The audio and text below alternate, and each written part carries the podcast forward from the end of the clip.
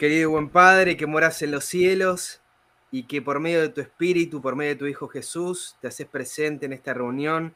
Te damos las gracias, Eterno Rey, por este momento especial que nos permitís compartir entre amigos, en familia, un tiempo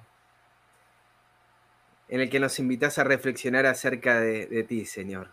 Te pido que derrames tu espíritu con poder, que unjas los labios de mi hermano Daniel y que toques nuestros corazones con el tema que tenés preparado para esta noche. Aparta, Padre, de, nuestro corazón cualquier tipo de, prejuicio que tengamos con respecto a tu palabra y, y llénanos, Padre, con, la presencia de Jesús. Señor, eh, te damos las gracias por, por, este momento, por este encuentro y te pido que nos bendigas también en este día de reposo para que podamos entrar en este descanso que, nos has regalado. En nombre de Jesús, amén. Amén. Amén. Antes de darle la palabra a Daniel, eh, yo quiero aprovechar a saludar a las personas que nos están mirando y también le voy a pedir, no sé si a Daniel o a Carlos o a Jonathan, eh, esta transmisión está saliendo por dos canales al mismo tiempo, está saliendo por tiempo de reunión y también por el canal que te conozcan. Entonces, mientras yo saludo a los que están conectados de tiempo de reunión, si ustedes tienen algún saludo que les ha llegado de manera personal o en, el canal que ustedes tienen, también ahí eh, les, dejo, les dejo un espacio. Acá el primero que ya nos está esperando desde hace un rato es el hermano Eusebio Romero, así que feliz sábado hermano. Está María Mendoza, mi suegra desde Chile, así que saludos eh, a todos allá. Eh, Mario Márquez, a Marta Galvis, a Sergio Córdoba, acá en el sur de Argentina, a Carlos Hernández, al Carlos M. Hernández, no es al que tenemos acá en pantalla, se ve que es un nombre bastante común tenemos a Iliana Benhart, a Noelia Gallegos, a Mabel Basualdo, a Gustavo Molina, a Iván Franco, a Grisel Irizarri. Tenemos también a Susana Murias, a Benita Gutiérrez y a la hermana Patricia y a Santiago, matrimonio de Córdoba, muy querido también por todos nosotros. Así que saludos a cada uno de ustedes. No sé si del otro lado, en el otro canal, hay alguien para saludar. Daniel, no sé si tiene el, canal abierto ahí, es que, es que no puedo, el internet no me está dando. Yo, veo que hay siete personas conectadas, pero no he visto ningún comentario. No sé si, Daniel lo ve. Sí, sí, hay, hay siete personas comentadas. David eh, nos manda saludos desde Ecuador. De hecho, no David, sino Davis o Davis. Así que saludos, Davis, por, Así que, por escucharnos y feliz sábado. Saludos a él, a las otras personas que también están mirando. Quiero mandarle saludos a, mi, a, mi, mamá, que lo está viendo también desde su hogar, y a mi tía Josie desde, desde su hogar también en, Estados Unidos, en Florida, ¿verdad? Que, nada, que Dios las bendiga mucho ¿no? y que puedan gozar de esta fiesta con nosotros.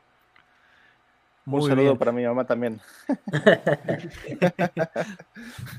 muy bien, muy bien. Es, es bienvenido porque estos tiempos son estos tiempos de santa convocación son también para estar en comunión entre hermanos, ¿sí? son para encontrarnos con Dios, pero son tiempos de fiesta para, para justamente, como lo dice la palabra, para convocarnos. En este caso, por las dificultades y las distancias y la actualidad, estamos a través de internet. De hecho, con Daniel mañana estaremos juntos, también a otros hermanos.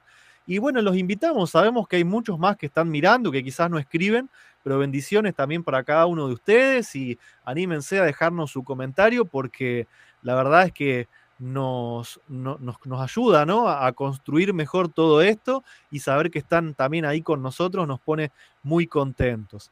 Así que bueno, Daniel, eh, yo estoy muy pero muy ansioso de poder escuchar el tema que nos traes, Cristo, la vida y la muerte. Así que bueno, el tiempo es tuyo, contanos si querés cómo, cómo lo vas a desarrollar, si necesitas algo de nosotros y ahí te, escuchamos.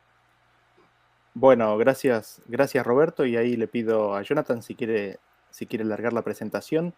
Quizás una de las cosas que uno, uno podría ir pensando y considerando, eh, que creería que es la experiencia de muchos de nosotros, ¿no? que en los últimos años eh, es como que ha tomado preeminencia en nuestro pensamiento y en nuestro entendimiento la condición de Dios como nuestro Padre, ¿no?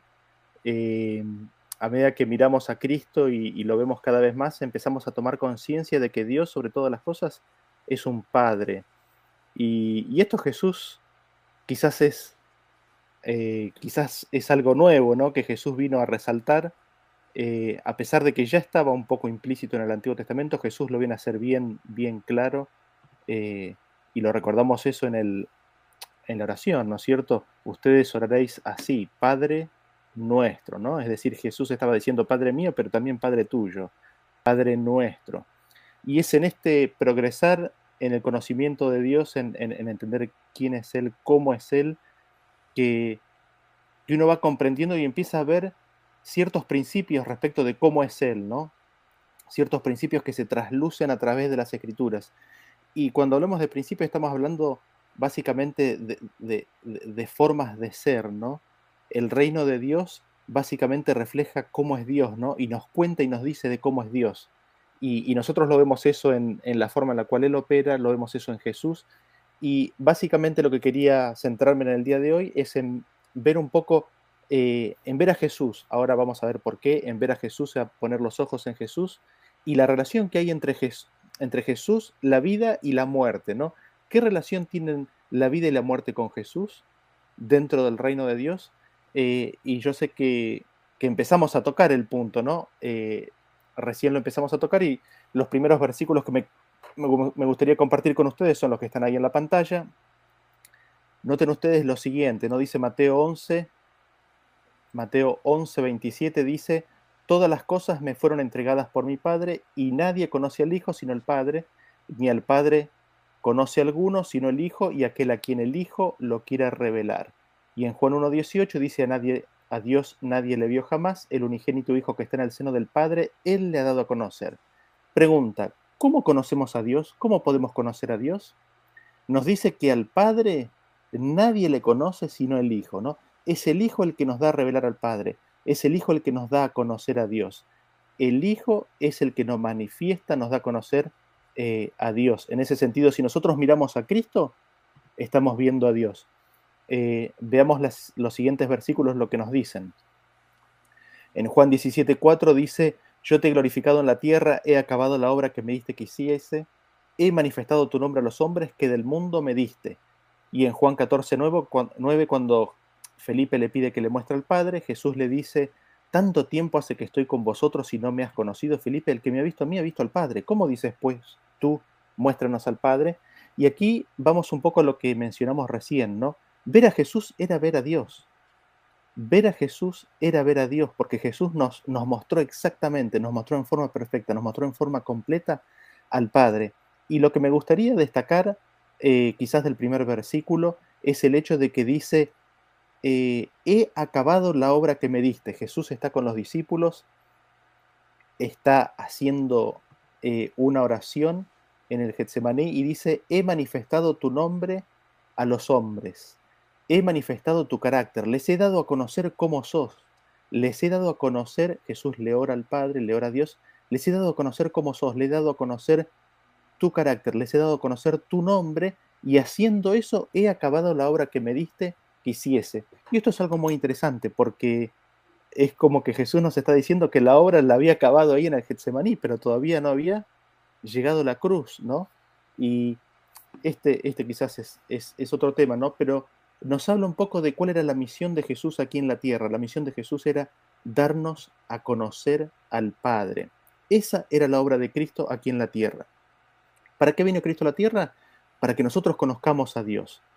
Eh, por eso dice, ya terminando o finalizando su obra, he acabado la obra que me diste que hiciese. Les he dado a conocer tu nombre. Ahora te conocen porque me han visto. Cristo había acabado, había terminado había hecho una obra completa de revelación del Padre, había hecho una obra eh, perfecta, no había quedado nada sin revelar. Así como Cristo vivió, así es como el Padre hubiese vivido si el Padre hubiese venido. Si Dios, si el Padre se hubiese encarnado, la vida que vivió Jesús era exactamente la que hubiese vivido el Padre, sin ninguna diferencia en ningún punto. No hay nada del Padre que Cristo no nos haya revelado. Y vayamos al siguiente versículo, eh, y noten ustedes, veamos ahora un poco respecto de la justicia, ¿no? Eh, en Romanos 3, capítulo 21, nos dice que aparte de la ley, se nos ha manifestado la justicia de Dios testificada por la ley y los profetas. La justicia de Dios, en Salmos 119, 172 o 179, no recuerdo bien, 172 creo, nos dice que la justicia de Dios son sus mandamientos, son todos sus mandamientos. Y la vida de Jesús nos manifestó la justicia de Dios. Eso lo vemos en el Salmos, la vida de Jesús nos manifestó la justicia de Dios en la tierra. Y eso lo vemos en el Salmos 40, en el cual tenemos las palabras de Jesús, ¿no? Profetizadas por el salmista que dice, he anunciado justicia en grande congregación. Cristo la anunció. He aquí no refrené mis labios, Jehová tú lo sabes. No encubrí tu justicia dentro de mi corazón, he publicado tu fidelidad y tu salvación, no oculté tu misericordia y tu verdad en grande asamblea. Jesús manifestó, reveló, dio a conocer la justicia de Dios. ¿Queremos nosotros conocer cómo es la justicia de Dios? ¿Queremos saber cómo Dios hace justicia? Miremoslo a Cristo aquí en la tierra. Cristo y su vida en la tierra es la revelación completa, acabada, final, perfecta y total de la vida del Padre. Lo que el Hijo hizo, así es como lo hace el Padre. El Padre no hace nada diferente de lo que Cristo hizo aquí en la tierra. En la vida de Cristo aquí en la tierra nosotros vemos la justicia de Dios, la justicia del Padre para con todo el universo. Y noten ustedes que acá nos define un poco en qué consiste la justicia. La justicia de Dios es la fidelidad de Dios. La justicia de Dios es la salvación de Dios. La justicia de Dios es la misericordia y la verdad de Dios. Y me gustaría pasar a la siguiente, al siguiente versículo. Vean ustedes lo que dice Primera de Timoteo 3:16. Dice, en Cristo Dios fue manifestado en carne. Dice, indiscutiblemente grande es el misterio de la piedad. Cristo fue manifestado en carne. Es decir, la vida de Cristo manifestó a Dios. Dios fue manifestado en carne. Cristo vivió la vida de Dios en carne humana. Quizás lo decimos de vuelta, ¿no? Cristo vivió en carne humana la vida de Dios. Y me gustaría compartir algunas citas que, van en esa dirección. No sé si podemos pasar a la siguiente, a la siguiente eh, imagen. Quizás no citas, pero eh, antes de pasar a las citas, algunos versículos. ¿Y cómo, cómo fue esa vida de Dios? ¿Cómo fue esa vida de Jesús aquí en la tierra. Nos dice que Él anduvo haciendo bienes y sanando a todos los oprimidos del diablo. Acá tenemos dos partidos, ¿no? Tenemos el partido del diablo y tenemos el partido de Dios. El diablo es el que oprime, Dios es el que hace bien, sana y libera. Eso es lo que Jesús hizo aquí en la tierra y eso es lo que el Padre hace y quiere hacer en cada una de nuestras vidas leamos el siguiente, los siguientes versículos y tengamos en cuenta que lo que dice de Jesús lo está diciendo del Padre. Pasamos a la siguiente, a la siguiente imagen, por favor. Dice Jesús extendió la mano y le tocó diciendo, quiero, ser limpio, y al instante su lepra desapareció. ¿Qué nos dice esto del Padre? Nos dice que Él es el que nos sana de las enfermedades. El Padre es el que nos sana y nos quita nuestras enfermedades. En Lucas 8 nos dice 8.24 dice que vinieron a él y le despertaron diciendo, Maestro, Maestro, que perecemos, despierta que perecemos, ¿no? Despertando él, reprendió el viento y a las olas y cesaron y se hizo bonanza. ¿Qué es lo que hace el Padre, no? El Padre trae paz, trae calma. Él es el que calma los elementos de la naturaleza. Fíjense lo que dice Juan capítulo 11, 43. Dice, y habiendo dicho esto, clamó a gran voz, Lázaro ven fuera, y el que había muerto salió, salió vivo. Jesús resucitó a Lázaro, ¿Quién es el que da vida? Es Jesús. Jesús nos da vida, Jesús nos trae vida y nos está mostrando que esa es la voluntad y ese es el anhelo del Padre. Seguimos leyendo los siguientes versículos y vemos ahí en Lucas capítulo, eh, capítulo 4, versículo 18 y 19, nos llego a leer, está chiquita la, la letra, dice, el Espíritu del Señor está sobre mí por cuanto me ha ungido para dar buenas nuevas a los pobres me ha enviado a sanar a los quebrantados de corazón, a pregonar libertad a los cautivos y vista a los ciegos, a poner en libertad a los oprimidos. Dios, el Padre, está lleno de buenas noticias. Él está lleno de, buenas noticias. Él nos quiere dar el Evangelio. ¿Y cuáles son esas buenas noticias? Sanación, libertad, vista, vida. Es todo eso. Es todo eso. Y, eso inclusive lo vemos en el caso de la mujer eh, pecadora, ¿no es cierto? La mujer pecadora que, pecadora, la mujer adúltera que está en el siguiente versículo, que fue echada toda culpable a los pies de Jesús. Y ¿Alguien te condena? Le preguntó Jesús. ¿Dónde están los que te condenaban? No queda ninguno. Ella estaba mirando a Jesús y ¿qué es lo que veía en Jesús? ¿Veía condenación en los ojos de Jesús? No, porque Jesús dijo, ni yo te condeno, vete y no peques más. Eso, eso es el Padre. Esa es la revelación del Padre para nosotros. Siguiente, siguiente versículo, siguiente imagen. Noten ustedes eh, Lucas capítulo 8, versículo 37. Entonces toda la multitud de la región alrededor de los Gadarenos le rogó que se marchase de ellos, pues tenían gran temor, y Jesús entrando en la barca se volvió. ¿Cómo es el Padre? Si le piden al Padre, si le piden a Dios que se retire, Él se retira, Él no impone su presencia. Dios es un caballero, si lo expulsan, si lo sacan de su vida, Él retira su presencia. Lucas capítulo 19, 41 dice, y cuando llegó cerca de la ciudad, al verla, lloró sobre ella, diciendo, oh, si, si, también tú conocieses, a lo menos en este día, en este tu día, lo que es para tu paz, mas ahora está encubierto de tus ojos. Jesús, mirando a Jerusalén, viendo el rechazo que su pueblo hacía de él y de Dios, lloró. ¿Y esas lágrimas de quién eran? Eran la revelación de las lágrimas del Padre. No hay, no hay absolutamente nada diferente aquí respecto del Padre y, y del Hijo. Dios llora por el rechazo y por el sufrimiento que la humanidad se atrae, se trae a sí misma en el rechazo de Cristo. Y después lo tenemos a Jesús siendo acusado, ¿no? Levantándose el sumo sacerdote le dijo, ¿no respondes nada? ¿Qué testifican estos contra ti? Mas Jesús callaba. Cuando, cuando el Padre, cuando Dios lo acusaron, lo acusaban, lo acusaban, y aquí nos remontamos a la gran controversia, a la lucha eh, y a la rebeldía que, comenzó Satanás, ¿cuál es la actitud del, del, Padre? ¿Cuál es la actitud de Dios? ¿Empieza a atacar y acusar y a tratar de defenderse por todos los medios? Aquí en Jesús nosotros estamos viendo cómo es el carácter del Padre cuando es acusado. Siguientes, eh, siguientes versículos, siguiente imagen. Y nosotros vemos más en la vida de Jesús. En Lucas 23, 21 nos dice que le seguía gran multitud del pueblo, él estaba llevando la cruz, y de mujeres que lloraban y hacían lamentación por él. Pero Jesús, vuelto hacia ellas, les dijo, hijas de Jerusalén, no lloréis por mí, sino llorad por vosotras mismas y por vuestros hijos. Nuevamente, puede, puede haber sufrimiento, ¿no es cierto? Puede haber dolor en el corazón de Jesús. Él estaba llevando la cruz, él estaba sufriendo. Esto nos dice algo respecto del Padre también. ¿Y qué es lo que Jesús hace, no se fija en sí mismo, no toma nota de su dolor y de su angustia, sino que mira lo que los rodean y se compadece de ellos, aún en ese momento difícil. Así es nuestro Padre. Fíjense, Jesús estaba clavado en la cruz, lo estaban clavando en la cruz, y mientras le clavaban los clavos, ¿qué es lo que dice Jesús? Padre, perdónalos porque no saben lo que hace. Ese es el carácter de nuestro Padre Celestial revelado por la vida de Jesús si el Padre hubiese estado ahí, hubiese dicho exactamente las mismas palabras. Siguientes versículos. Y quizás, bueno, aquí venimos o pasamos a las, a las citas, ¿no?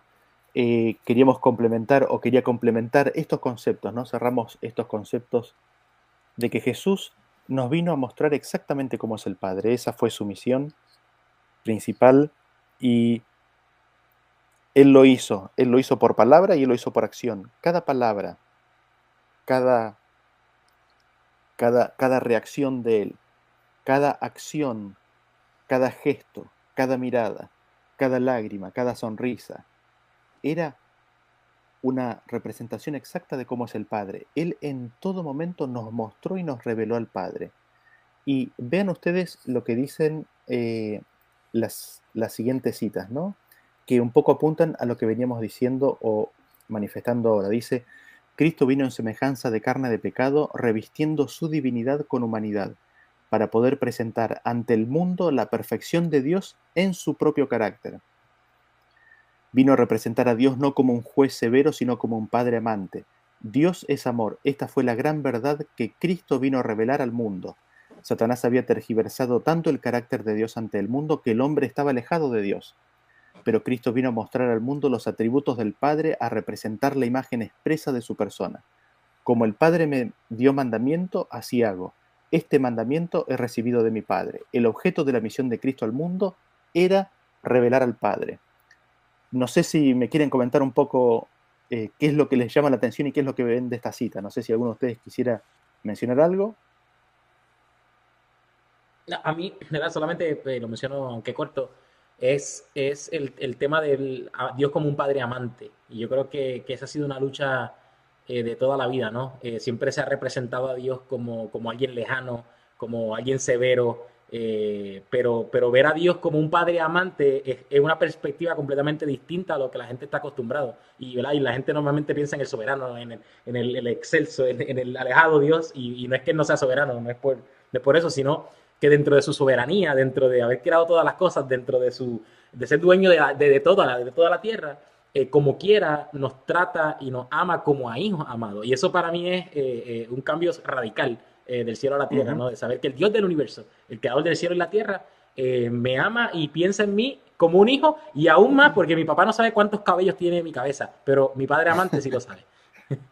Tal cual, tal cual. Gracias. Gracias, Jonathan. Y fíjate que dice que esa es la gran verdad que vino a revelar, ¿no? Revelar por qué? Porque estaba oculta a mm. los ojos de la humanidad estaba totalmente oculta y hacía falta sacar eso a la superficie. No sé si alguien quería decir algo más. Sí, van surgiendo, perdón Carlos, ahí te doy, ¿no? Eh, más que comentarios surgen preguntas, ¿no? Porque ahí la, vemos que la cita dice, vino a representar a Dios no como un juez severo. Y entonces ahí es cuando surgen todas las preguntas, ¿no? Y bueno, ¿y, por qué pasó esto? ¿Y por qué pasó aquello? Eh, ¿Por qué Dios en el Antiguo Testamento parece ser de una forma, ¿no? Manifestando su ira, destruyendo naciones y, mm, como, como decías, ¿no? Al principio, lo importante es ir entendiendo los principios. Una vez que entendemos los principios de cómo es Dios, eh, ahí seguramente nos va a dar sabiduría para que vayamos avanzando en, en ese conocimiento y encontrar esas explicaciones, ¿no? Pero por ahora queda claro que Jesús vino a representar a Dios, no como un juez severo, sino como un padre amante. Carlos estaba primero y ahí después Leandro. Sí, este, me llamó mucho la atención esta cita en conexión con los versículos que veíamos, que veníamos eh, viendo, considerando que Jesús es quien único revela al Padre, que su visión fue revelar al Padre, este, que no podemos conocer nada del Padre si no es por medio de Cristo, pero aquí nos dice que la misión de Cristo fue revelar al Padre como un Padre amante. Entonces, la totalidad de Dios que Cristo reveló es que un Padre amante, o sea, ya con eso tenemos la totalidad de la, o la esencia de lo que es Dios. Él es un Padre amante. Esa es su identidad, ¿no? Y, eso es lo que Cristo vino a revelar. Lean. Sí, yo iba siguiendo con, la línea de, Carlos, iba, iba por el punto de cuál es cuál fue el objeto de la misión, cuál fue el, objetivo, tanto en, Satanás como en Cristo. Y, se nos pasa de vista esto, o sea, lo tenemos ahí, las citas están, esta no es una, son varias. Y, y, uno se da cuenta de que lo que vino a hacer Cristo era revelar al Padre, era compartir cómo era Dios. Y el objetivo de Satanás nos, o sea, nos pasa de, eh, que uno, uno lee y uno estudia y dice, y este tema, pero yo ya lo sé, ya lo he estudiado, pero pareciera ser como que no nos damos cuenta que el trabajo que ha hecho Satanás eh, ha, filtrado en todos los aspectos de la vida, incluso hasta, hasta el mundo religioso. Entonces, poder estar despierto a qué es lo que está haciendo Cristo, qué es lo que hizo, qué es lo que está haciendo, y también la obra del enemigo en este punto es despertar a las realidades del Evangelio. ¿sí? Eh, mm. Me sumo en, este sentido a lo que estaban compartiendo. Buenísimo, gracias, gracias Leandro, gracias, gracias a todos por los comentarios. Eh, la verdad que es muy interesante. Pasemos a la siguiente cita. Vean lo que dice. Cristo exaltó el carácter de Dios, atribuyéndole la alabanza y el mérito de todo el propósito de su propia misión en la tierra, encaminar a los hombres mediante la revelación de Dios en Cristo se presentaron delante de los hombres la gracia paternal y las inigualables perfecciones del Padre. En su oración justo antes de la crucifixión declaró, He manifestado tu nombre, te he glorificado en la tierra, he acabado la obra que me diste. Cuando el objeto de su misión fue alcanzado, la revelación de Dios al mundo, el Hijo de Dios anunció que su obra estaba cumplida y que el carácter del Padre había sido manifestado a los hombres. ¿Algún comentario? Tremendo. Tremendo, tremendo, ¿no? Y, un, poco nos va revelando eh, lo que nos dejó la cita anterior, ¿no? Pues la cita anterior nos decía, Dios es algo y no es algo. O sea, es un padre amante y no es un juez severo. Entonces acá vamos encontrando esa, esa respuesta, ¿no? Eh, mirando la vida de Cristo, ahí es donde vamos a conocer al Padre. A mí me llama la atención y lo podríamos hacer en forma de pregunta. ¿Cómo se encaminan los hombres? Encaminar es poner en el camino. El hombre hoy no está en el camino. No, no sé si ustedes se acuerdan que en Hechos habla acerca del camino y el, el mensaje del camino. Y, ¿Cómo se encamina los hombres? ¿Cómo se los trae a la vida? ¿Cómo se los pone en el camino que lleva a la vida?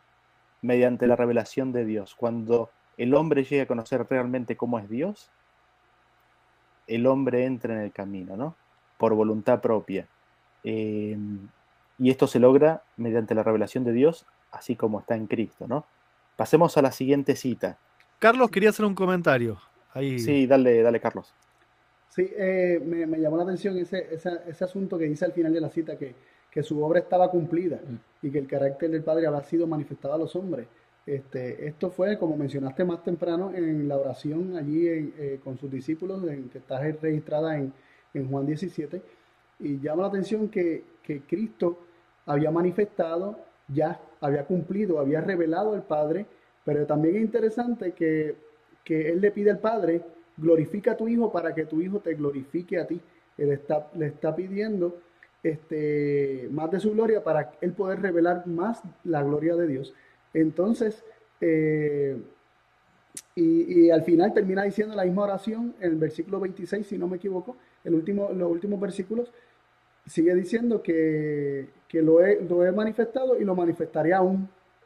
Eh, entonces ya estaba cumplido, ya estaba revelado el carácter de Dios, pero ¿qué pasó en la cruz? Y esto ya tal vez otro tema, pero vemos que la cruz no es que algo distinto, no es que algo adicional en el sentido de que algo sea otro elemento adicional, sino que, que la cruz podría ser como una amplificación de esa revelación que ya había estado en toda la vida de Cristo, desde, ¿verdad? Lo podemos ver desde el pesebre hasta el Calvario.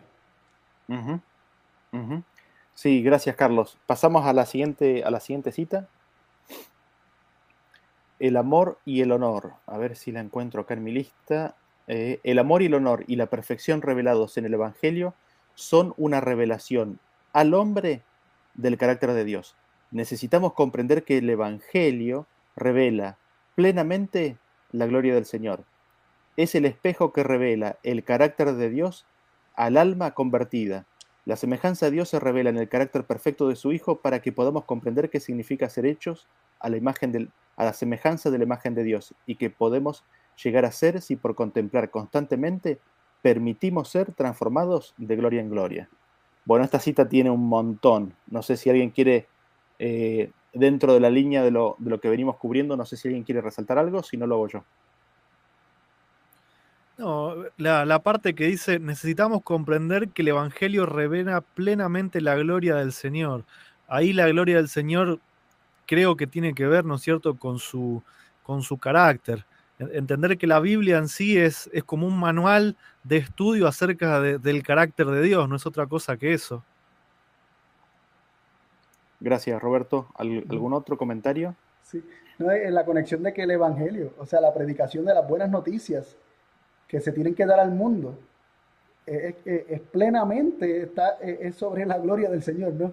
Eh, eh, en su sentido más pleno y grande. O sea, el Evangelio dado al mundo eh, es un mensaje que, se da al revelar la gloria del Señor. Y, quiero mencionar, Dani, sobre eso mismo. Y esa gloria del Señor no es distinta a la gloria que Cristo reveló acerca del Padre. ¿Sabes? Que no, es distinta, es, lo mismo, lo mismo que Cristo reveló que Dios es un Padre amante es la revelación que se ha de emplear por medio del Evangelio que podemos predicar todos. Y, son las buenas noticias. Y, esas son las buenas noticias, lo que Cristo reveló, que, que Dios es un Padre amante. Exactamente, buenísimo. Gracias. Fíjense que, que tiene una finalidad esto. ¿Cuál es la finalidad? Para. Para. para que podamos entender, ¿no? Podemos entender qué cosa, que podemos comprender qué cosa. Lo que significa ser hechos a semejanza de la imagen de Dios. Jesús es la imagen de Dios, ¿no? Porque Jesús nos vino a revelar al Padre. Ahora nosotros podemos ser hechos a la imagen de Dios, es decir, ser hechos semejantes a Cristo, ¿no? Esa es la, esa es la promesa del Evangelio. Nosotros necesitamos comprender qué implica eso, qué significa eso. ¿Y esto dónde lo vemos? Lo vemos mirando la gloria del Señor, lo vemos viendo el Evangelio, lo vemos mirando al Padre a través de su Hijo, ¿no? Roberto. Sí, no, la última parte del versículo, si bien no está subrayada, es sumamente importante, ¿no? Porque dice que podemos llegar así, o hacer así, o, ser transformados de gloria en gloria por contemplar constantemente, ¿no? Depende de lo que nosotros entendamos de Dios, va a ser lo que nosotros seamos. Y si creemos en, atributos equivocados que Dios no tiene, vamos a ser transformados a imagen de un Dios que en realidad no es el Dios bíblico. Y, al revés también, ¿no? Esa es, la gran importancia de todo esto, o la aplicación.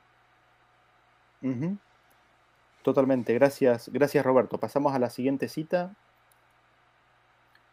Esta, esta es una cita interesante. Dice, todo lo que el hombre necesita o puede saber acerca de Dios ha sido revelado en la vida y carácter de su Hijo. Habiendo asumido la humanidad, Cristo llegó a ser uno con la humanidad y al mismo tiempo reveló el Padre a los seres humanos pecaminosos. Tierno, compasivo, comprensivo, siempre amable con los demás, representaba el carácter de Dios y estaba continuamente empeñado en el servicio hacia Dios y los hombres. Y la siguiente cita dice, la totalidad del carácter de Dios se reveló en su Hijo, todo el espectro de posibilidades del cielo se despliega para la aceptación del hombre mm. en el Hijo del Infinito. Comentarios. Yo, creo que aquí todos podemos comentar, pero ¿acaso, acaso quién más que el, que el mismo Hijo de Dios puede revelar la gloria de Dios? Eh, por lo que Cristo completó, o sea, Cristo glorificó, lo que Cristo, he acabado la obra que me diste que hiciese. Cristo reveló todo lo que podía revelar de Dios, ¿verdad? Todo lo que, lo que estuvo a su alcance de hacer, lo reveló. Por lo tanto, todo lo que está revelado en la vida de Cristo, incluyendo en la cruz, ¿no? que yo sé que Carlos lo mencionó como, como un modo introductorio, y es que la, misma cruz es una manifestación abundante de la gloria de Dios. Ahí está toda la revelación de la gloria de Dios, no hay más. Ahí está, Cristo la vivió, Cristo la enseñó, no hay más. Este, nosotros lo que podemos hacer es testificar de esa gloria, no, no inventar más, porque no hay más. Ya, ya Cristo la reveló. Lo más que podemos hacer es aprender de la vida de Cristo, aprender de lo que Cristo ya reveló, el, que es la manifestación más grande acerca de esa, de esa vida. Y a partir de ahí, pues simplemente continuar revelando la gloria de Dios de todo lo que ya Cristo reveló. no, hay, nada para inventar. Gracias. Sí, gracias, Jonathan. Y ahí, ahí podemos entrar en otro tema, ¿no? Que, el hombre le pone un velo a la gloria. ¿no? Eh, por eso nos cuesta ver, ¿no? Pero, Roberto, querías decir algo. Sí, que, eh, o sea, la, cita dice que la aceptación del hombre eh, en el cielo es, es, condicional, ¿no es cierto? Y que el cielo despliega todas esas posibilidades para que el hombre aprenda, para que el hombre sea transformado y pueda ser aceptado en el cielo. No es simplemente un conocimiento que se tira y, bueno, sí, está bien, está bueno y nada más, ¿no? Hay otra cita que también es parecida que dice, con Cristo se, se han dado todos los dones del cielo y, es todo, o sea, cuando dice todo es todo. Sí, sí, sí, sí, totalmente. Sí, Leandro. Es la segunda cita, iba a ser el comentario antes, pero me imaginé que venía por este lado también. Eh, plenamente, todo, la totalidad. Y sin embargo, seguimos insistiendo en ejemplos imperfectos eh, acerca de cómo es Dios. Eh, y yo no hablo de contradicciones y seguramente semana vamos a seguir abonando en, este camino, pero cómo no, nos olvidamos de Cristo en cuanto a tierno, compasivo, comprensivo, eh, todas esas, eh, esas cualidades, esas características que lo definen y que, que, nos ayudan a entender mejor a Dios. Es, es interesante esto, cuando, o sea, parece una, una, una verdad conocida para todos, pero cuando lo empezamos a pesar con toda la evidencia, es necesario que, eh, creo que voy a, adelantar el comentario que decía al final, es necesario que volvamos a ver este video, que volvamos a entender este tema para volver a entender todos los demás. O sea, mm. hasta que no entendamos este principio, no vamos, no, vamos a entender en, su plenitud la totalidad de la evidencia. acerca de este tema. Por eso me parece fundamental este arranque. Buenísimo, gracias, gracias Leandro. Ahí te doy, Carlos. Eh, totalmente, ¿no? Ah, sí, Carlos. Sí, eh, sí, el énfasis en, eso, como decía Leandro, todo, la totalidad, eh, como dice que todo lo que el hombre necesita o puede saber. Es, fuerte, ¿no? Sí, todo, todo. Entonces, la otra cita dice, la totalidad del carácter de Dios se reveló en su Hijo. Entonces nos hacemos la pregunta, ¿cómo es Dios? ¿Qué Cristo reveló acerca de él? Dios es como Cristo, tal lo que Cristo reveló. Lo que Cristo no reveló, Dios no es. Y lo que Cristo reveló, eso es Dios. Sí. Y Dani, y discúlpame, quería añadir eh, eh, al comentario de Carlos, que, que no lo dije ahorita, tenemos que ser muy cuidadosos en no pensar que Dios ha de revelar otro carácter que no se reveló en la vida de Cristo, ¿no? Que ahora mismo solamente se ha revelado parte del carácter de Dios, pero eventualmente hay otro, hay otro carácter oculto, ¿no? Que no hemos conocido, ¿no? Todo lo que podemos saber. Eh, la totalidad del carácter de Dios ya fue revelado en la vida de Cristo. No hay, no hay otro Dios, no hay otra forma, no hay otro carácter que Dios ha de revelar en el futuro. Bien, gracias por los comentarios. Seguimos a la siguiente cita. Siguiente cita, no, siguientes versículos. Y ahora nos preguntamos, ¿no? ¿Qué relación tiene Cristo? Y recordamos que Cristo nos revela al Padre, por lo cual uno quizás hasta también podría estar diciendo el Padre, ¿no? O decir, eh, o decir Dios directamente, ¿no? ¿Qué es lo que nos revela eh, eh, Cristo respecto del Padre, la relación que hay entre la vida y la muerte. ¿Qué relación tiene Cristo con la vida? ¿Qué relación tiene Cristo con la muerte? Y, en este sentido, eh, habiendo, habiendo establecido el primer fundamento, el primer principio, de que Cristo es la revelación completa, total del Padre, veamos ahora la relación que, tiene Cristo con, con, la vida, la relación que tiene Cristo con la muerte. Eh, qué conexión tiene con cada uno de esos elementos, qué, qué, qué función o qué papel juegan la vida y la muerte en el reino de Dios, qué es lo que Cristo nos dice respecto de eso y respecto de su Padre. Y, soy consciente que quizás algunas preguntas puedan surgir, pero a pesar de eso, digamos, los, los insto a que, a que sigamos leyendo los versículos, que los tomemos y que sigamos esta semana considerando toda la evidencia de la cual hablaba Leandro, ¿no? Y quizás los primeros versículos que queremos leer son los que están ahí. El primero es de Hebreos capítulo 2, versículo 14. Dice, así que por cuanto los hijos participaron de carne y sangre, él también participó de lo mismo para destruir por medio de la muerte al que tenía el imperio de la muerte, esto es, al diablo, y a librar a todos los que por el temor de la muerte estaban durante toda la vida sujetos a servidumbre Juan 10:10, el ladrón no viene sino para hurtar y matar y destruir.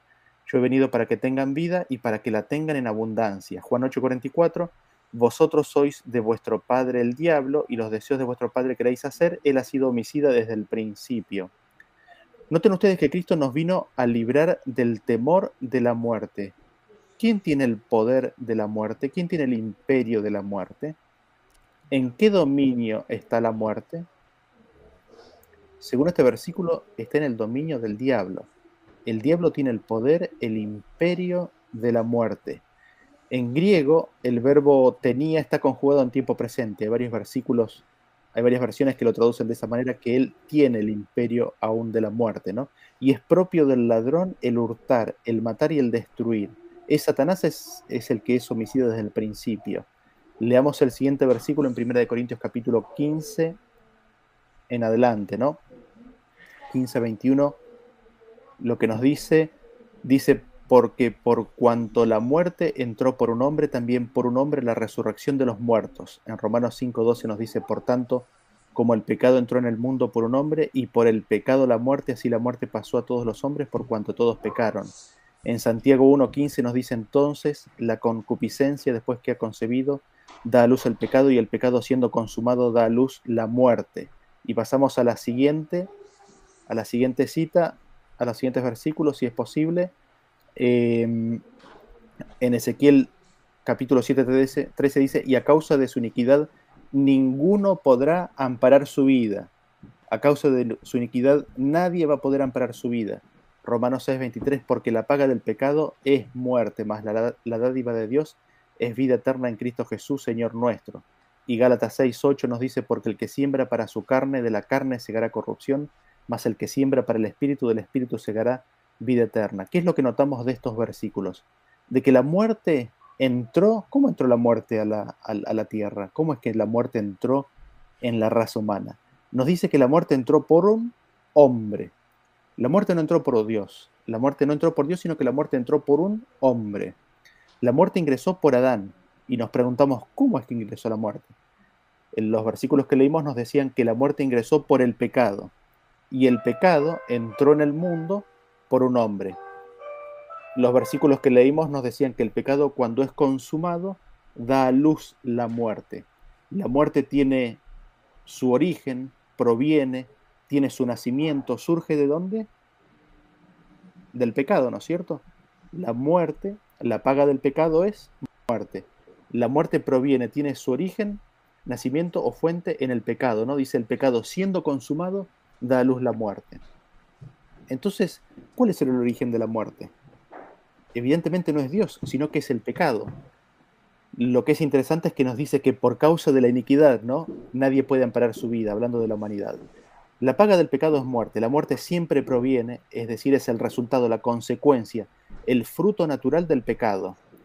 En contraposición, ¿qué es lo que tenemos? Que la dádiva de Dios, en oposición a la muerte, es vida el regalo, el don de Dios es vida.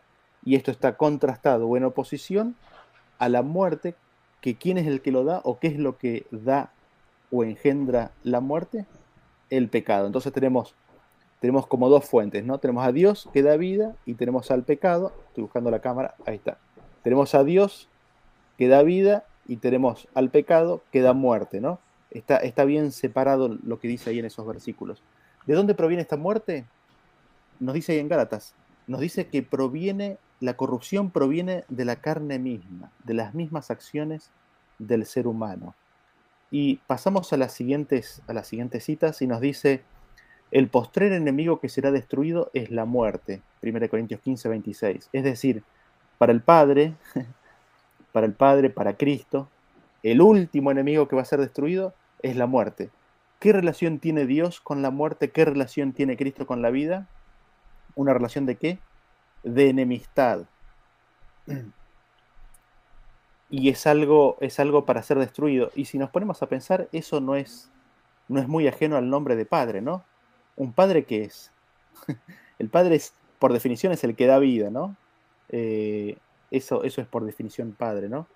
En 1 de Juan capítulo 1, versículo 5 nos dice, este es el mensaje que hemos oído de él y os anunciamos, Dios es luz y no hay ningunas tinieblas en él. Él es solo, única y puramente luz. Nada de tinieblas hay en Dios. Él es cero tinieblas. Y después nos pregunta en 2 Corintios 6:15, ¿qué concordia hay entre Cristo y Belial? Y, lo que destaco de estos versículos es que el último enemigo que va a ser destruido es la muerte. La muerte es enemiga de Cristo, o mejor dicho, Cristo es enemigo de la muerte. La muerte no tiene absolutamente nada que ver con Cristo. Esto significa que no forma parte de Cristo, no, forma parte de las herramientas, no forma parte del instrumental de Cristo. Para Cristo la muerte es un enemigo, la muerte para Cristo es el polo opuesto y contrario a él. ¿Por qué? Porque Él es vida. ¿Por qué Él es vida? Porque Él es vida, porque Él es solamente vida, porque en Él hay solo luz y no tinieblas. Eh, la muerte le es opuesta, es enemiga a Él. En Cristo no hay muerte. El Padre y el Hijo son luz, no hay ninguna, nada de tinieblas en ellos, ellos son solo vida. No hay nada de Satanás que pueda ser hallado en Cristo, no hay nada de Cristo que pueda ser hallado en Satanás. Lo decimos de vuelta, no hay nada de Satanás que pueda ser hallado en Cristo. No hay nada de Cristo que pueda ser hallado en Satanás. No hay concordia, nos dice. Y leamos el siguiente versículo, ¿no? Por eso el versículo después nos dice, o el mandamiento nos dice, no matarás, ¿no? Fíjense cuál es la obra de Dios, ¿no? En Salmos capítulo 68, versículo 20 nos dice, Dios nuestro, Dios ha de salvarnos y de Jehová el Señor es el librar de la muerte.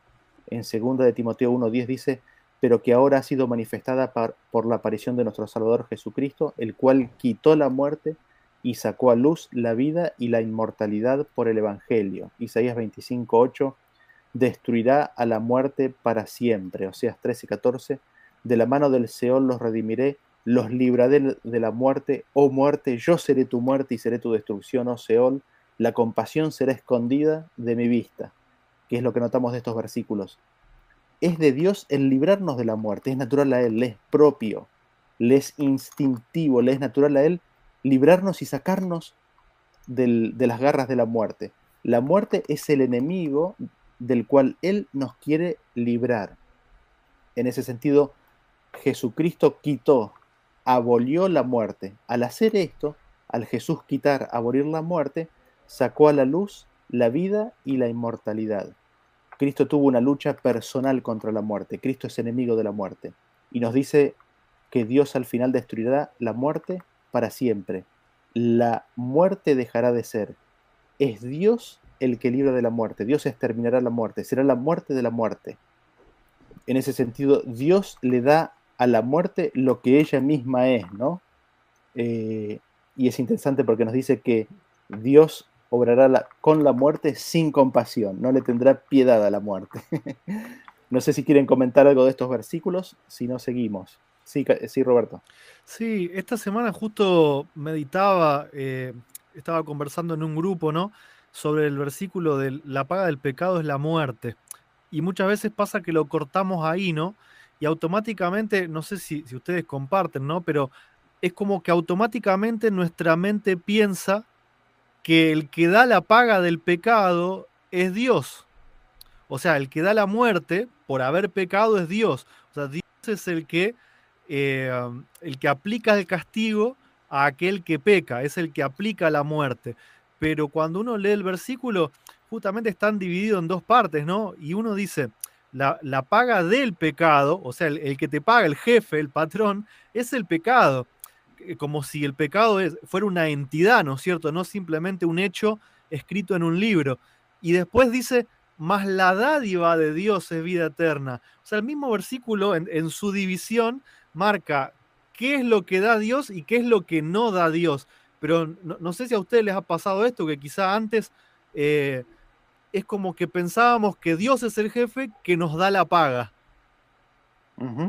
Sí, sí, totalmente. Totalmente. Pasemos a los siguientes versículos. Gracias Roberto por el comentario. Salmos 36, 9 dice, porque contigo, ahora veamos qué es lo que, es lo que hay en Dios ¿no? y en Cristo. Porque contigo está el manantial de la vida, en tu luz veremos la luz. En Dios, en Cristo, ¿qué es lo que está? La fuente de la vida, la vida sale de Él. Y la, la vida fluye de Él, ¿no? Como una fuente, ¿no? El manantial de, vida te da la idea de una fuente que brota agua, ¿no? Fíjense lo que dice Santiago 3.11. ¿Acaso alguna fuente hecha por una misma abertura agua dulce y agua amarga? Hermanos míos, ¿acaso puede la higuera producir aceitunas o la vid higos secos? O la vid higos, perdón. Así también ninguna fuente puede dar agua dulce y salada, o salada y dulce, ¿no?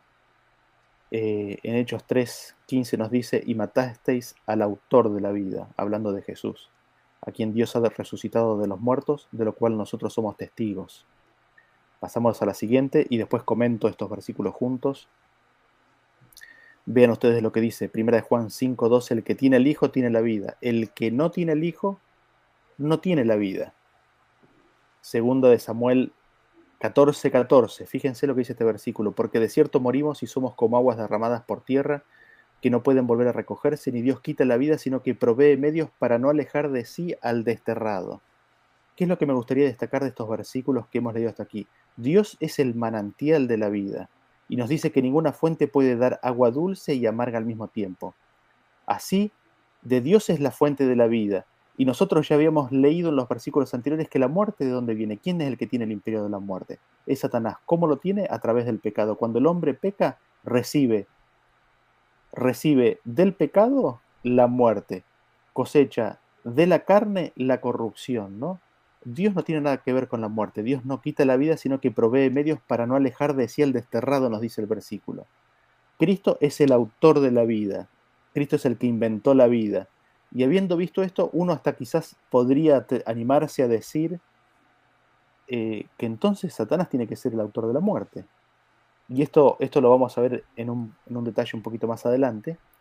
Eh, el versículo nos dice que el que tiene al Hijo tiene la vida. El que tiene al Hijo le es imposible tener la muerte. No puede ser que alguien tenga vida y al mismo, mismo tiempo tenga muerte, ¿no? Es, es solo vida. ¿Y por qué? Porque no hay muerte en el Hijo. El que tiene el Hijo tiene la vida porque no hay muerte en el Hijo. La muerte es la ausencia de la vida, es decir, consiguientemente la ausencia del Hijo. Hay justamente muerte porque el Hijo no está, porque Jesús no está. Si Jesús está, hay vida. Si Jesús está, hay vida. Si Jesús no está, ahí es cuando no hay vida. Eh, no sé si quieren que pasemos a la siguiente. No sé si alguien quiere comentar algo. Si no, pasamos a la siguiente. Fíjense lo que dice, hablando de la sabiduría, ¿no? que sabemos que habla de Cristo. Proverbios 8:35, porque el que me halle hallará la vida y alcanzará el favor de Jehová. Proverbios 3:18, ella es árbol de vida a los que de de ella echan mano y bienaventurados son los que la retienen. Cristo es la sabiduría de Dios. El que haya la sabiduría de Dios, el que haya Cristo, haya la vida. La sabiduría de Dios en ese sentido es como un árbol de vida. Es el árbol invisible, el árbol de la vida, invisible en este mundo pecador. El árbol de la vida da vida. es otro árbol el que da muerte, ¿no es cierto? El árbol de la vida da vida. Y me gustaría que pasemos algunas citas que un poco eh, hacen referencia a lo que hemos leído en estos versículos. A ver qué es lo que Elena G. de White nos dice al respecto, ¿no? Em, fíjense, vamos a leer la primera cita, dice, la obra de Satanás es condenar y destruir, quitarle su libertad al hombre y destruir su vida. La transgresión lleva siempre a los hombres a actuar como agentes de Satanás, a llevar a cabo sus propósitos contra Dios y la justicia. En Nazaret, Cristo anunció que su obra era restaurar y elevar, traer la paz y la felicidad. Vino a este mundo para representar al Padre y reveló su poder divino, dando vida a los muertos, devolviendo la salud a los enfermos y a los que sufrían. Fue en este mundo como el árbol de la vida. Satanás está en guerra con Cristo, el divino restaurador. Sus agentes están coligados contra la obra del Salvador de elevar y ennoblecer al hombre. La primera muerte en nuestro, en nuestro mundo fue causada por la aplicación de los principios de Satanás y desde entonces Cristo y sus seguidores han sido objeto de su odio maligno. ¿Qué es lo que, qué es lo que ven de esta cita? ¿Qué es lo que les llama la atención? No sé si quieren compartir.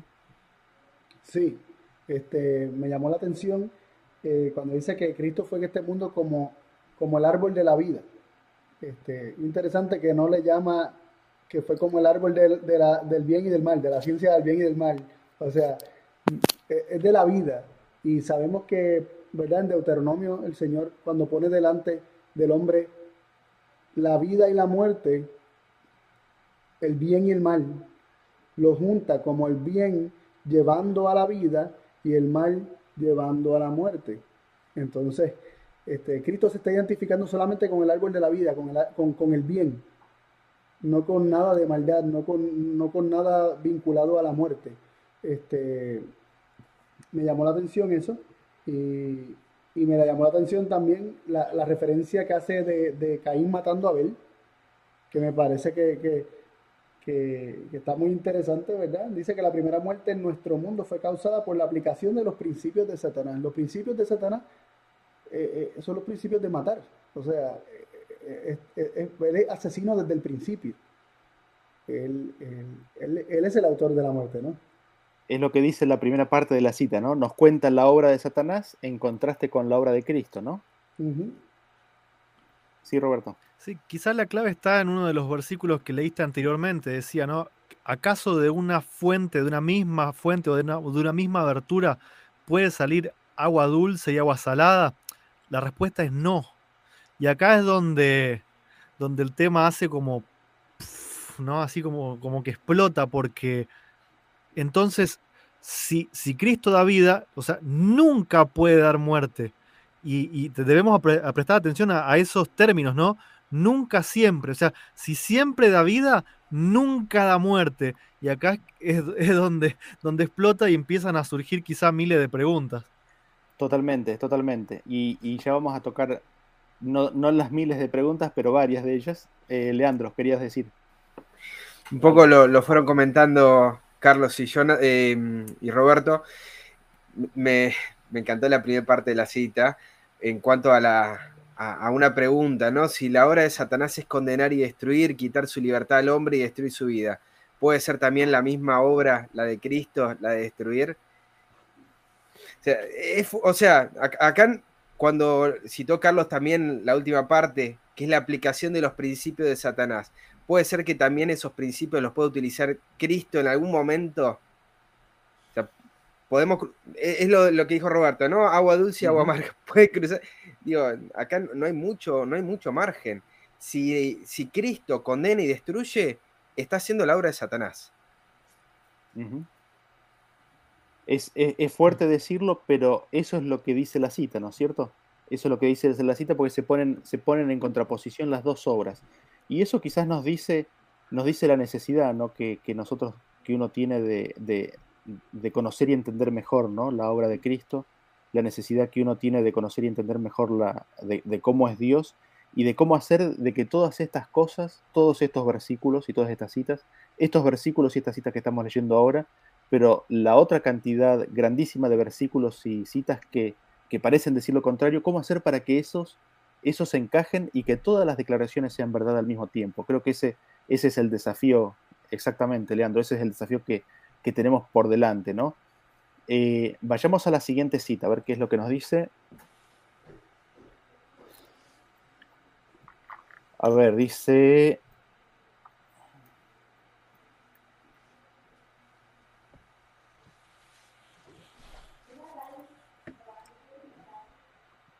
Somos hijos e hijas de Dios. Satanás es el destructor y Cristo el restaurador.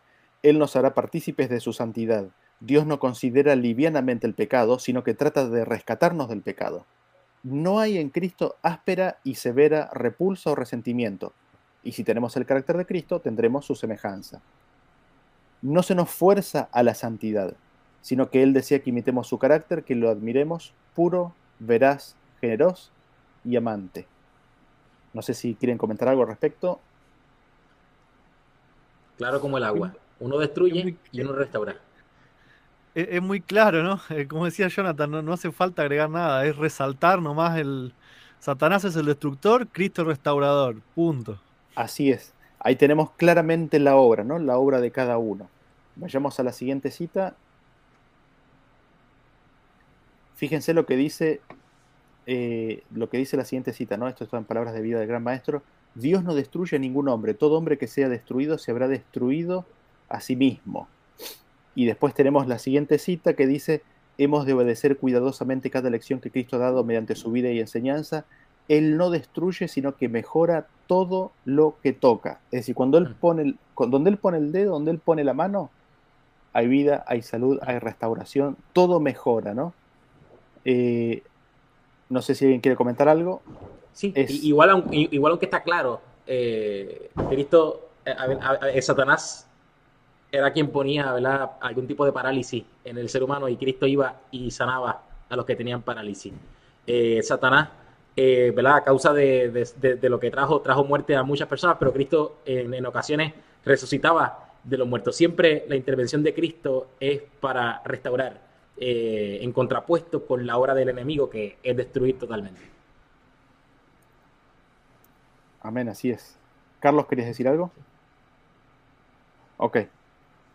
Buenísimo. Pasamos a la siguiente cita.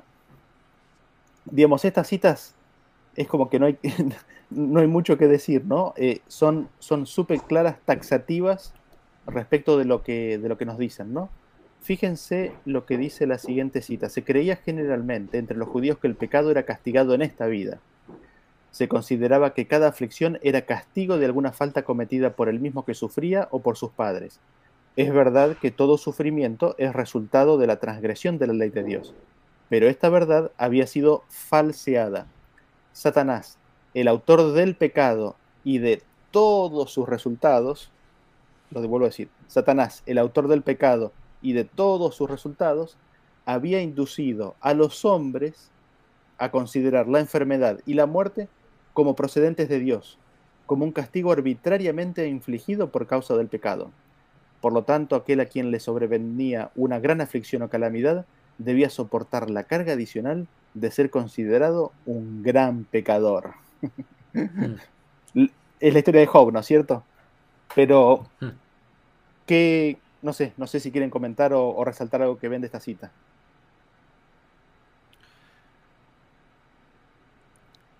Y eh, yo, veo que quizás el concepto que tenemos de Dios, o, mayormente se tiene de Dios, fue implantado por Satanás.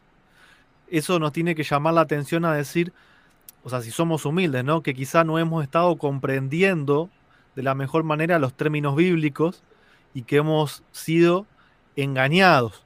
Eso es si somos humildes, ¿no? Si nos creemos seguros y decimos, no, yo entiendo bien, eh, así me lo enseñaron siempre, quizás eh, el único camino que estemos siguiendo es el de, el de, el de creer a Satanás, ¿no es cierto? Lo que Satanás nos ha contado de Dios. Gracias, Roberto. A mí me llama la atención lo que dice, ¿no? De que Satanás es el autor del pecado y de todos sus resultados. Es decir, los resultados de absolutamente todas las cosas que trae el pecado. ¿Quién es el autor? Es Satanás. La enfermedad, la destrucción, la muerte, el dolor. Todo eso que es resultado del pecado es autoría de Satanás. Eh, eso amplía, eh, Daniel, y disculpa, eso amplía más sobre la paga del pecado, es la muerte, más la dádiva de Dios, vida eterna, ¿no?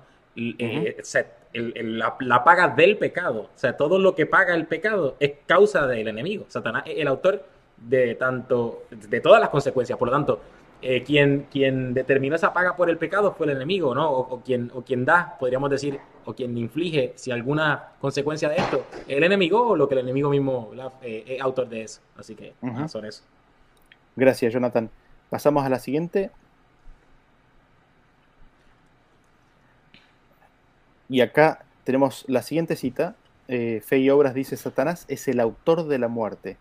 ¿Qué hizo Cristo después de someter a Satanás bajo el dominio de la muerte?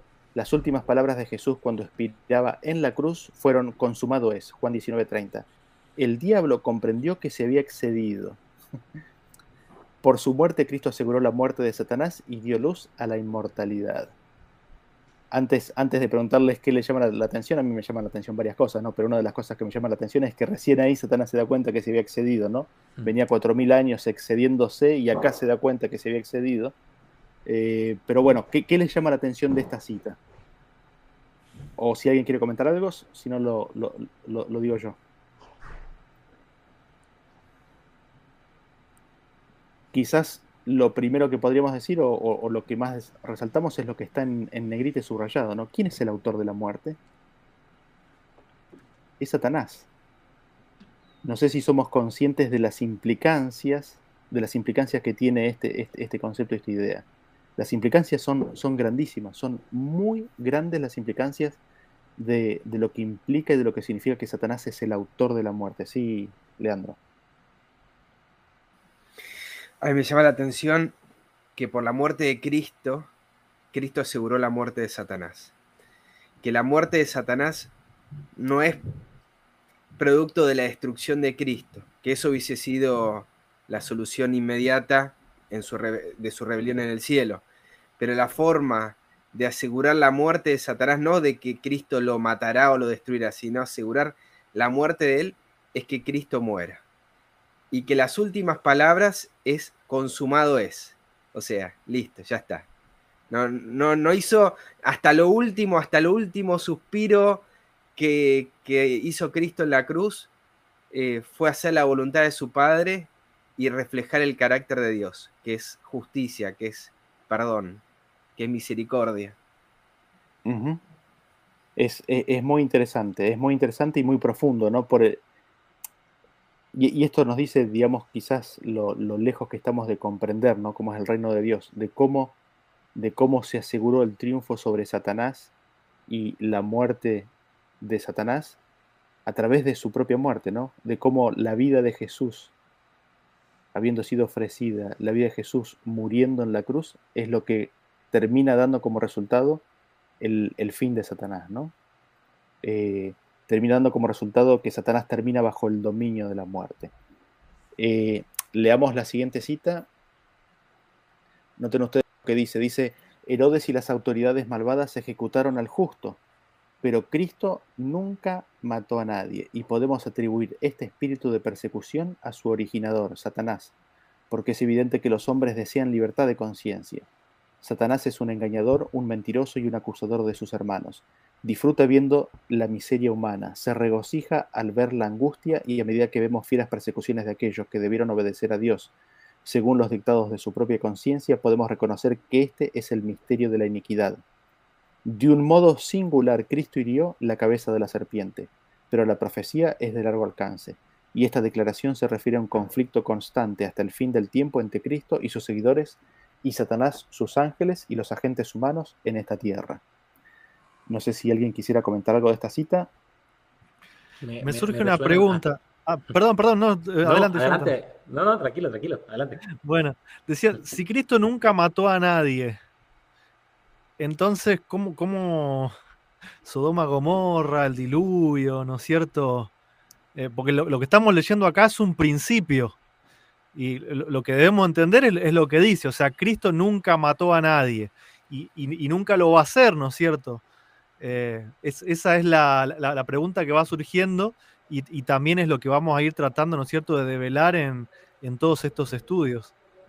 Es, interesante y gracias Roberto por, lo que mencionás, porque, digamos, esa vida de Jesús aquí en la tierra es la que, es la que revelaba completa y totalmente al Padre, ¿no? Y nos dice que Jesús nunca mató a nadie.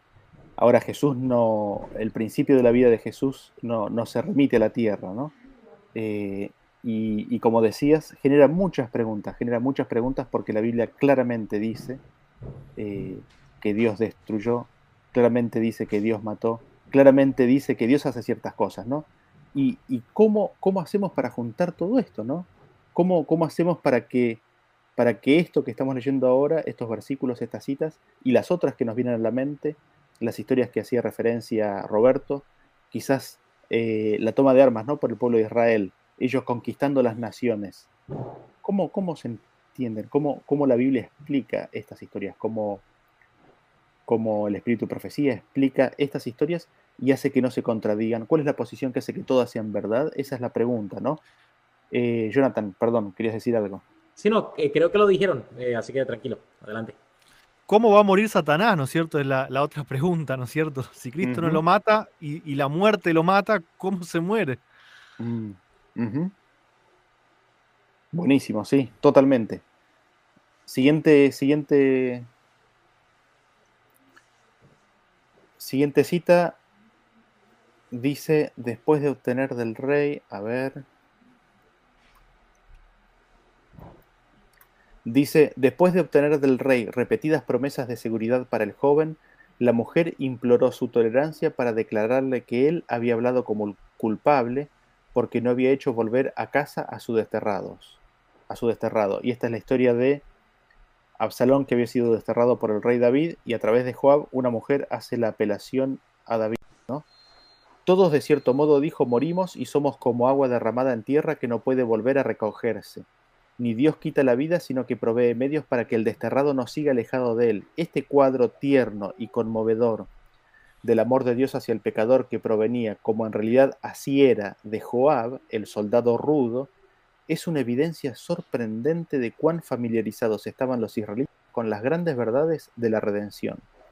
El rey, sintiendo su propia necesidad de la misericordia de Dios, no pudo resistir esta súplica. Ordenó a Joab, vete y haz volver al joven Absalón.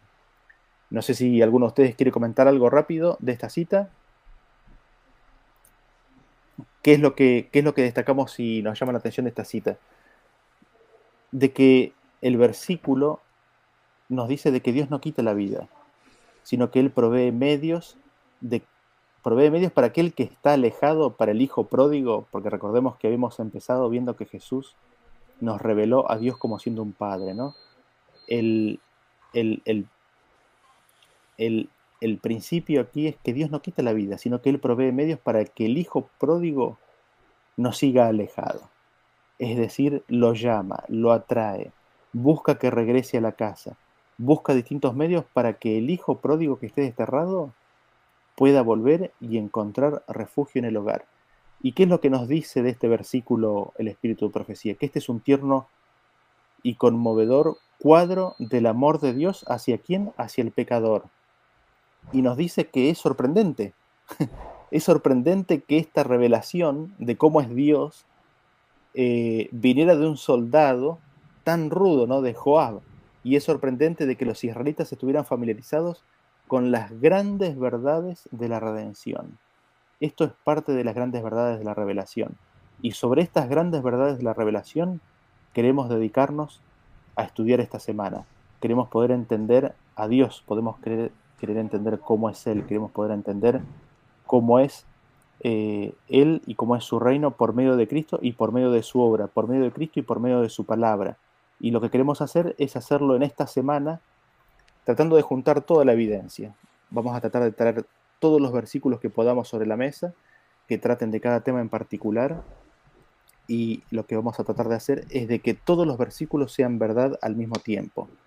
Uno de los principios de interpretación es de que nosotros no podemos sacar, no podemos agregar y no podemos sacar. El estudio de la Biblia no es un menú que voy y digo, bueno, hoy me sirvo este plato, pero de este plato no me sirvo. El, estudio, el estudio de las escrituras implica tomar la totalidad de la revelación divina. Y estos son algunos versículos que hemos podido compartir en esta noche con respecto de, de, Dios siendo un Padre, siendo revelado en forma completa, total, absoluta y de todo lo que necesitamos en la vida de Cristo aquí en la tierra. Nosotros tenemos en la vida de Cristo aquí en la tierra, tenemos la revelación completa, total, perfecta y absoluta del Padre. La tenemos en la totalidad de las escrituras. Y ellas nos pintan un cuadro, nos señalan un cuadro que nos deja muchas preguntas respecto de otras historias, como decíamos y queremos en esta semana empezar a analizar otros principios, ¿no? Y mañana tenemos otro tema, ¿no? Tenemos eh, un tema que nos va a compartir Jonathan. Eh, no sé, Jonathan, si nos querés dar uno dos, un, un breve resumen de qué nos vas a contar, de qué vamos a hablar. Sí, mañana vamos a estudiar el tema de la libertad y asociado a, este, a este principio ¿no? de la vida y la muerte que Daniel presenta y es, eh, ¿acaso podemos decir que no se está, ¿sabes? ¿Acaso se puede manifestar amor? ¿Acaso se puede eh, presentar solamente la vida si se utiliza la fuerza o las amenazas? ¿verdad? Eh, ¿Acaso hay verdadera libertad? ¿Hay verdadero amor? ¿Hay verdadera libertad utilizando la fuerza? ¿Acaso Dios usa la fuerza? Yo creo que eso va a ser la base del tema de mañana. Buenísimo. Bueno, gracias Jonathan. Entonces tenemos el primer principio, quizás el primer principio que queríamos establecer, la revelación del Padre la vemos en Cristo, Cristo nos dio la revelación completa y perfecta, Él es la fuente de vida, y nosotros vemos que en Satanás y en el pecado tenemos el origen del dolor, de la muerte, de la destrucción y del sufrimiento. Eso nos deja con muchas preguntas. Las vamos a tratar de responder en, esta semana, ¿no?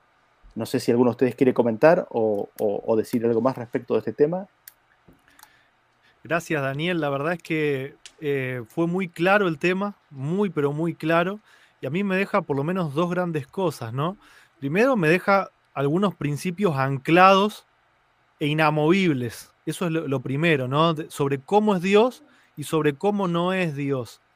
Pero también lo, o el segundo punto que, que queda casi indirectamente es que mm, nos, nos pone en jaque nuestra forma de interpretar la Biblia. ¿sí? No solamente para este tema, sino para todos los demás. ¿sí? El hecho de, de, poder hacer que todos los textos, absolutamente todos los textos, coincidan, primeramente en la Biblia, pero después también en los que creemos en, en la inspiración, ¿no es cierto?, de los escritos de Elena de White, usando esta misma regla, ¿no es cierto? Es un trabajo faraónico que solamente puede ser llevado a cabo con la ayuda de Dios, pero que en definitiva es la única forma de poder llegar a la conclusión sobre un tema. Si, si la forma que yo tengo de interpretar ciertos textos hacen que me choque con otros textos, eh, eso me tiene que decir de que estoy mal, de que, tengo una forma de, estudiar que no es la correcta. Y entonces, por lo menos yo eh, estoy contento de, empezar a recorrer este camino, ¿no? Donde estoy dispuesto a cambiar lo que haya que cambiar para que todo coincida y para que la Biblia se, se interprete a sí misma. Y eso nos va a sentar las bases para entender no solamente el carácter de Dios, sino todo lo que está revelado en su palabra. Eso es, es tremendo, ¿no? Eh, no sé si alguno más quiere comentar algo. Eh, los veo ahí muy pensantes. Si no, bueno, mientras van pensando, comentar un poquito, ahí te doy, Lean, los títulos, ¿no es cierto?, de esta semana. Ahí comentaba Jonathan, mañana el título es La libertad, la fuerza y la muerte. Después el, el domingo, ahí un poco estaba spoileando mi tema, ¿no es cierto?, sobre el fin de pecado, cómo muere Satanás, cómo muere la muerte, cómo mueren los pecadores si Dios no mata a nadie, ¿no es cierto? Es una de las grandes preguntas que todos se deben estar haciendo hoy, pero bueno, van a tener que aguantar hasta, hasta el domingo, ¿no? Después la obra extraña. ¿Será que eso de la obra extraña es que Dios en algún momento hace una excepción de sus principios y, mata? ¿Será que significa eso o significará otra cosa? Eh, como también mencionabas vos, ¿no es cierto? El tema de la guerra, cómo entendemos a Dios mandando a su pueblo a la guerra.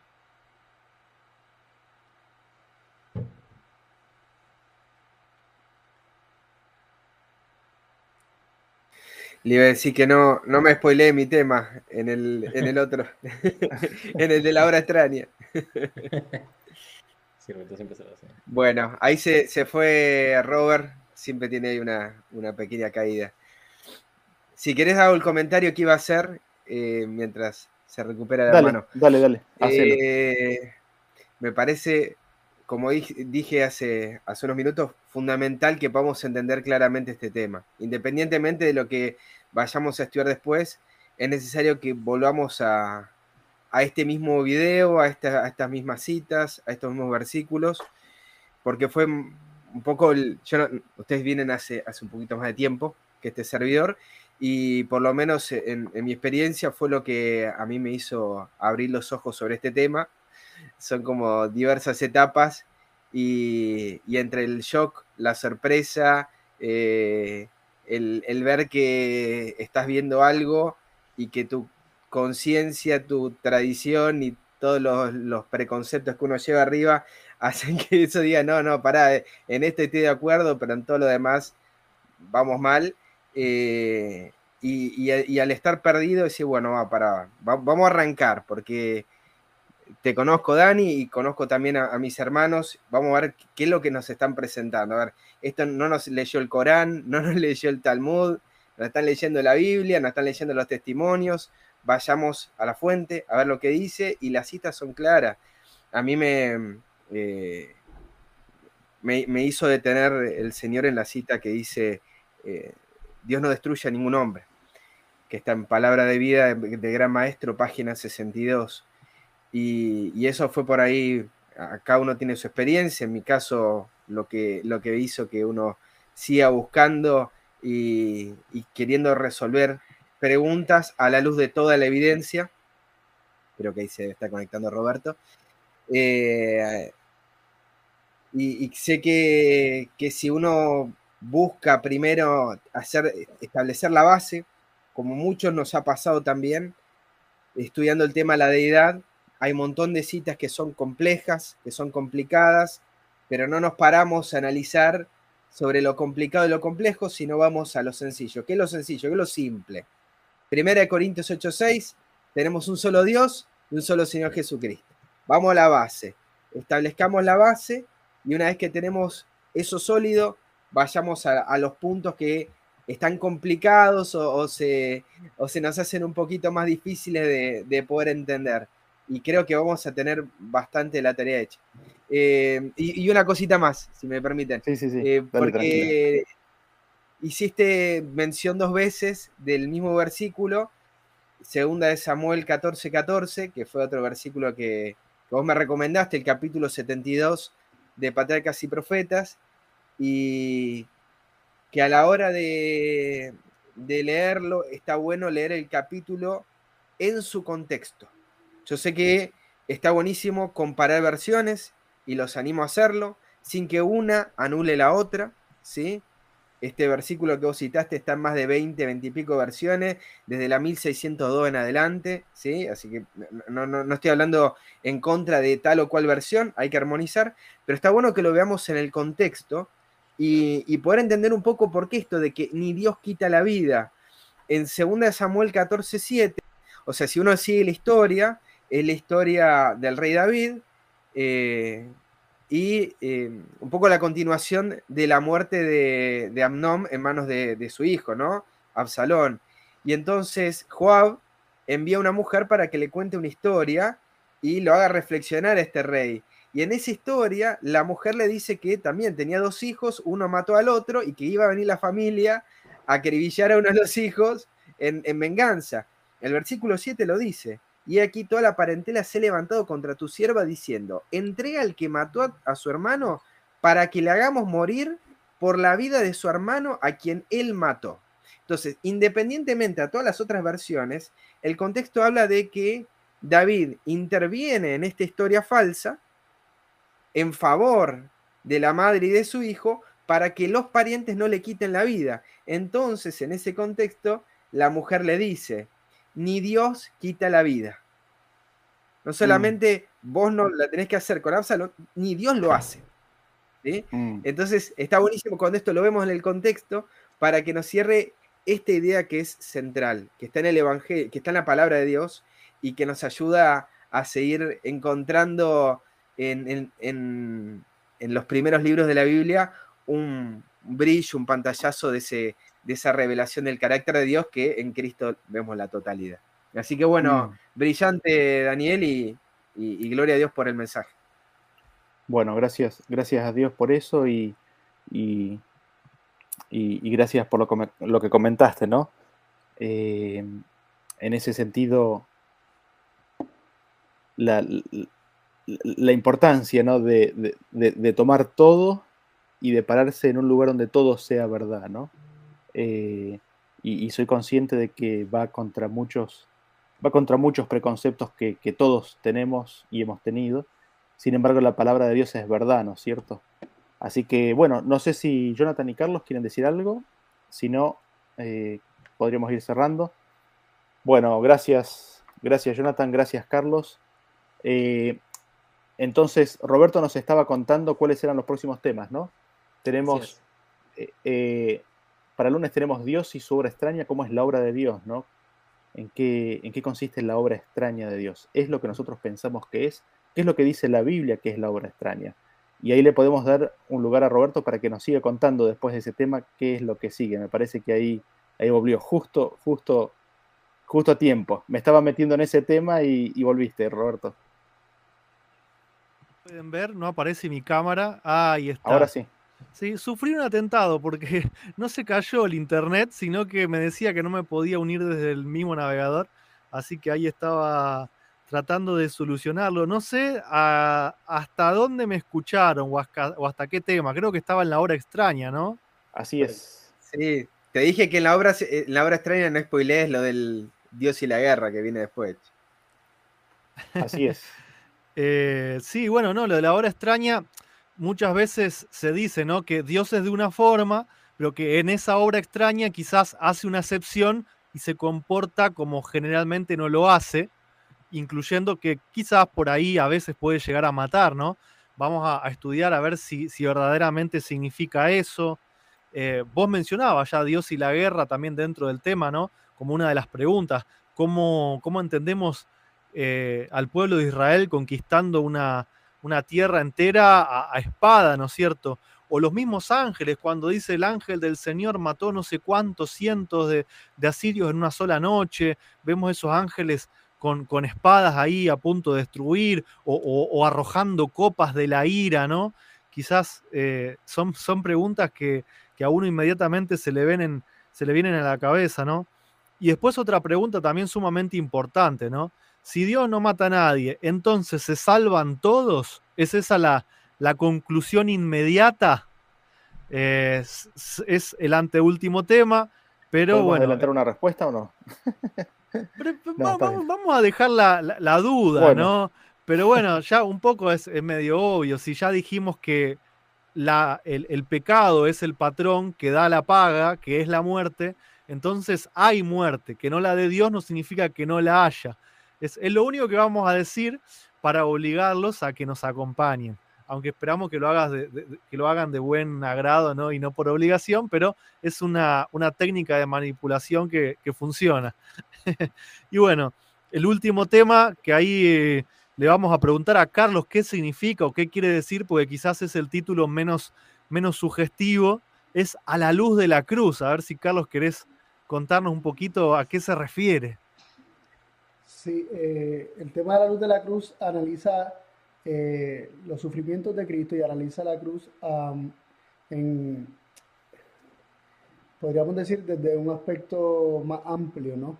Este, evaluando lo que, se, lo que se reveló en la cruz del Calvario, que abarca este, toda la historia de la humanidad, o sea, desde el comienzo, desde el comienzo del pecado hasta que el pecado desaparezca, ¿no? Entonces, este, considerando eh, ese tema, ¿verdad? El tema de la cruz, vamos a estar evaluando este, eso. No quiero soltar mucho todavía, este, pero les digo que, hay, hay, un precioso mensaje y una preciosa enseñanza acerca del amor de Dios en ese estudio. Amén. Y creo que me saltía un tema que justamente es el que vamos a tener junto con Leandro, que es el, el, que muchos preguntan primero, ¿no? Y bueno, ¿y el diluvio? ¿Qué pasa con el diluvio? Y bueno, ahí vamos a estar hablando un poquito del pecado contaminando la tierra, ¿no es cierto? Eh, no sé si lean ahí, vos ya estuviste pensando eh, cómo, cómo lo vamos a estructurar o de qué vamos a hablar. ¿Querés hacer algún comentario? No, ya me ya saqué un montón de tiempo con mi comentario. Eh, ya después lo vamos a charlar en privado. ¿sí? Hay, hay, unos temas en el canal de que te conozcan que están buenos, el número 13 y 14. Así que de ahí creo que voy a sacar bastante información. Eh, bastante hablaron la semana pasada con, respecto a eso en la escuela sabática. Y creo que la misma Biblia, eh, a diferencia de lo que creemos, la misma Biblia responde de manera clara cómo, cómo entender ese, ese punto. Y hacer que, como decía Daniel, todo armonice. Yo no quería mencionar el canal que te conozcan porque ahora la gente si fuese yo, me quedaría toda la noche, ahora me iría a ver los videos, para, para no tener que esperar todos los días a tal hora, ¿no? los que son ansiosos como yo. Es que... Así que vamos a tener que clausular, que te conozcan por estos nueve días. No, no, ¿por qué? ¿Por qué? No, tienen... Creo, creo que eso hay que reconocerlo, ¿no? Lo que presentó Daniel y lo que van a presentar los hermanos es un resumen, el resumen del resumen hay no sé cuántas horas de, video, 100, 100, horas, 150 horas de video eh, de todos estos temas. Entonces, eh, el que quiere seguir expandiendo eh, y, profundizando, tiene opciones. Y eso está buenísimo. Habiendo dicho eso, también, quizás para no adelantarlos, pero cuando vaya finalizando la semana, hay mucho material también para dar por escrito. Hay un documento que estamos ahí preparando eh, o que está preparando el hermano Daniel y, todos hemos hecho algún aporte que, vamos a compartir sobre todo lo que hemos hablado. Pero después hay otros materiales también donde específicamente se pueden responder preguntas puntuales. O sea, no es tirar, tirar acá el tema y abandonarlos a que después cada uno entienda lo que quiera, sino que puedan contar con cada uno de nosotros para seguir avanzando, ¿no es cierto?, en este entendimiento, porque es un tema diría yo, casi inagotable. ¿sí? No, crean que en nueve temas vamos a poder responder todas las preguntas. Esto es un tema que vamos a estar años y creo que hasta toda la eternidad tratando de, comprender, ¿no es así? Amén, así es. Dice que la eternidad traerá revelaciones cada vez más gloriosas de, Dios y de la obra que hizo por sus hijos, ¿no? Dice la cita que dejó ahí. Entonces, eh, ¿por qué no empezar ahora, no? Tal cual, tal cual. Bueno, si mientras yo no estuve, creo que ya todos se pudieron expresar. Si no es así, me, dicen. Así que bueno, saludar nuevamente a todas las personas que nos estuvieron acompañando. Gracias. Ahí más de, en algún momento, unas 50 personas, por lo menos acá en el canal de Tiempo de Reunión, más algunas otras desde que te conozcan. Eh, gracias y, esperamos que esto sea de bendición, ¿no es cierto? Y bueno, como, como dijimos, son nueve principios que vamos a estar hablando y quizás la falta de uno comprometa la comprensión total del tema. Así que bueno, sepan que después los temas quedan grabados, los pueden volver a ver, tanto en el canal de Tiempo de Reunión como en que te conozcan. Así que si se lo pierden por algún motivo, vuélvanlo a ver, para que podamos ir avanzando en orden y no, no quede ningún detalle, ¿no es cierto? Y saquemos conclusiones tal vez apresuradas. Hemos llegado al final de, esta primera noche, eh, entrando ya en lo que sería Pesaj, según el calendario bíblico. Así que bueno, nuevamente desear bendiciones y, estar atentos, ¿no es cierto? Porque en estas fechas es donde Dios eh, derrama su espíritu, nos da entendimiento y, aprovechar mañana todos los que puedan a poder estar congregados eh, en, unanimidad, ¿no es cierto?, unos con otros. Por lo pronto acá, bueno, en Buenos Aires vamos a, estar también reunidos durante todo el día y bueno, mañana en la noche nos, nos volveremos a encontrar. Sí, Lean.